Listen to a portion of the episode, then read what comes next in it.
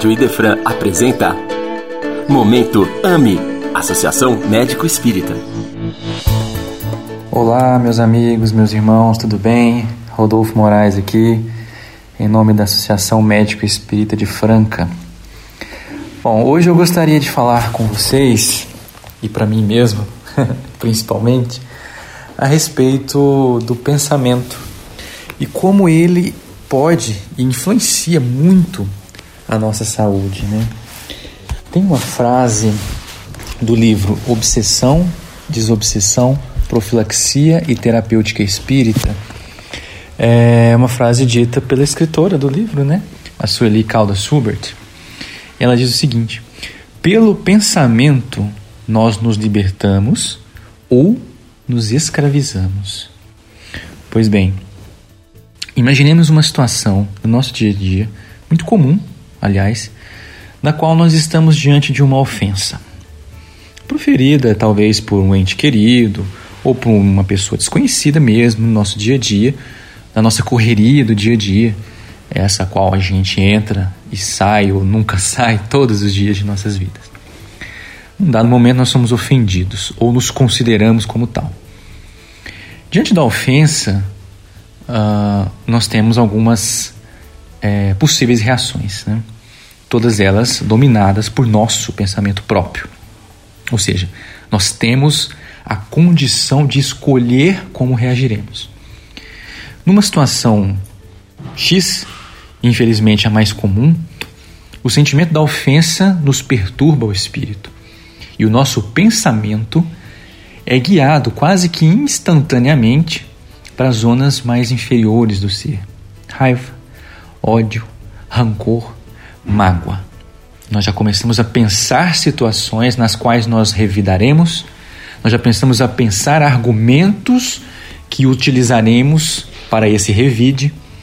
Nós já pensamos, nós já começamos a pensar e arquitetar frases e situações nas quais a desforra nos será favorável diante daquela que consideramos ofensa.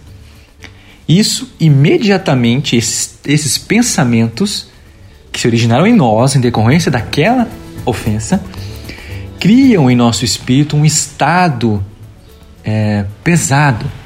Nós nos sentimos mal. E muitas vezes ao longo do dia nós nos pegamos nesse estado pesado, nos sentindo mal, e nós nos perguntamos: mas por que eu estou assim? Mas espera aí, o que está acontecendo? E você começa a pensar e você lembra: ah, aquela ofensa está aqui dentro de mim, está me magoando, eu ainda, ainda estou preso a ela. E a gente fica nisso o dia inteiro, a noite inteira, dorme com isso, acorda com isso. E, como sabem, haverá pessoas que passam décadas com isso, anos com isso, com aquela ofensa, alimentada e retroalimentada pelo pensamento, por nosso pensamento. Então, essa reação é uma reação que traz desequilíbrio, é uma reação que nos expõe às doenças, que nos expõem aos vírus, às bactérias, quaisquer que sejam. São situações que baixam o nosso sistema imunológico. A mente comanda o corpo, e se o pensamento está perturbado, natural e consequentemente o corpo também o estará, mais cedo ou mais tarde. Então a origem de tudo isso muitas vezes é um único pensamento que tivemos naquele exato momento onde fomos testados em nosso orgulho, nossa vaidade, nosso egoísmo. Pois bem, mas se diante dessa mesma ofensa nós optamos por uma reação diferente, porque, como a própria Sueli disse no começo, eu falei, pelo pensamento nós nos libertamos ou nos escravizamos. Na primeira parte da situação, exemplo, eu me, eu me referi a uma escravização. Porque essa pessoa está escravizada no rancor e adoecerá. Agora, nós podemos nos libertar também.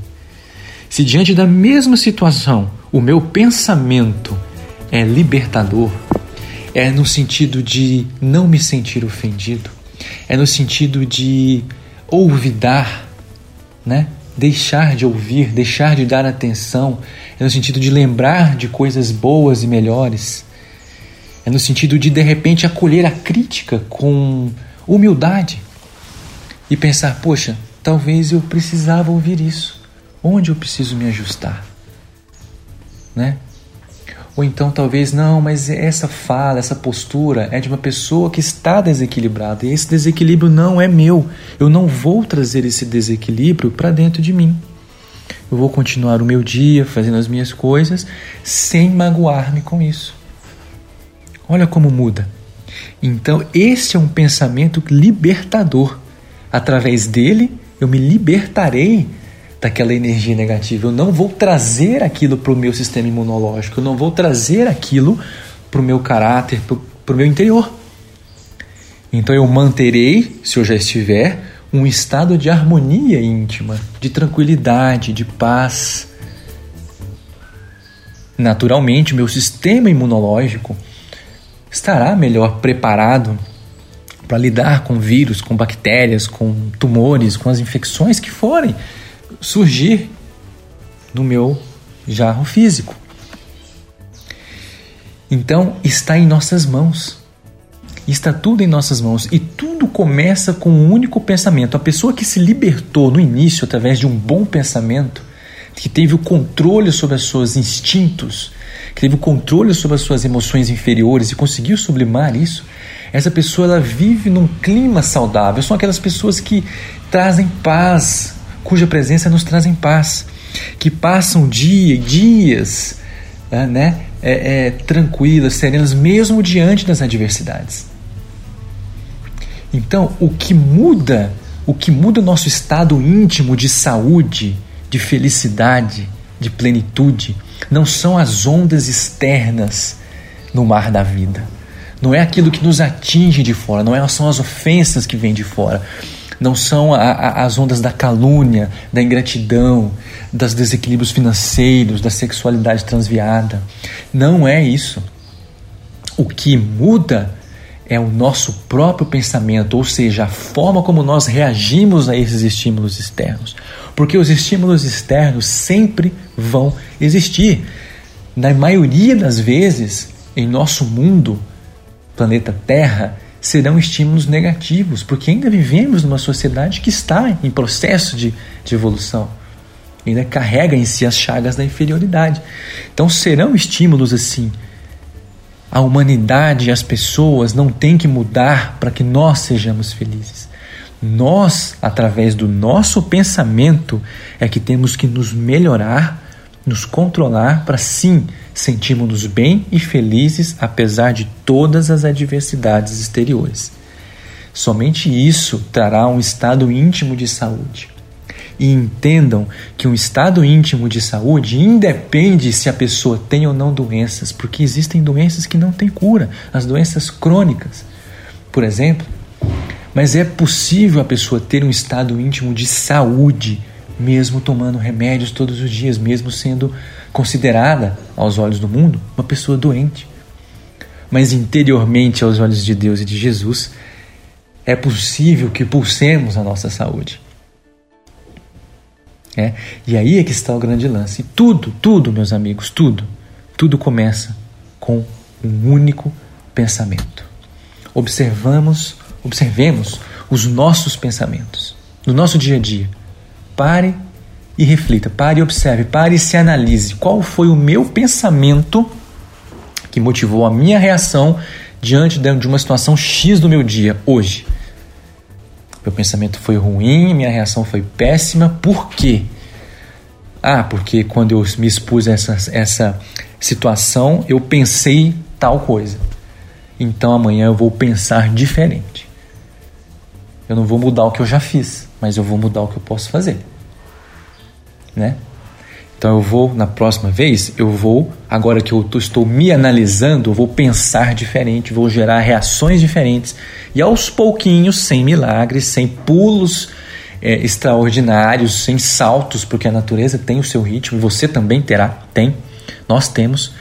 Aos pouquinhos eu vou educando o meu pensamento. Agora, se eu não fizer esse exercício, se eu continuar no, no, no mecanicismo, no reflexo, na correria no dia a dia, sem parar para essa análise dos meus pensamentos, eu jamais vou controlá-los.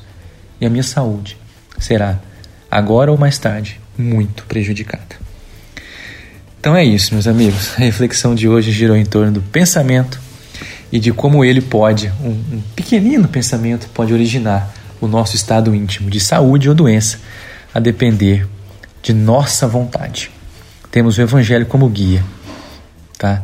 Não nos falta absolutamente nada, nada para iniciarmos nessa divina ciência. Que eu repito para encerrar a frase que motivou a reflexão de Sueli Caldas. Pelo pensamento nós nos libertamos ou nos escravizamos. Um excelente dia a todos. Fiquem com Deus.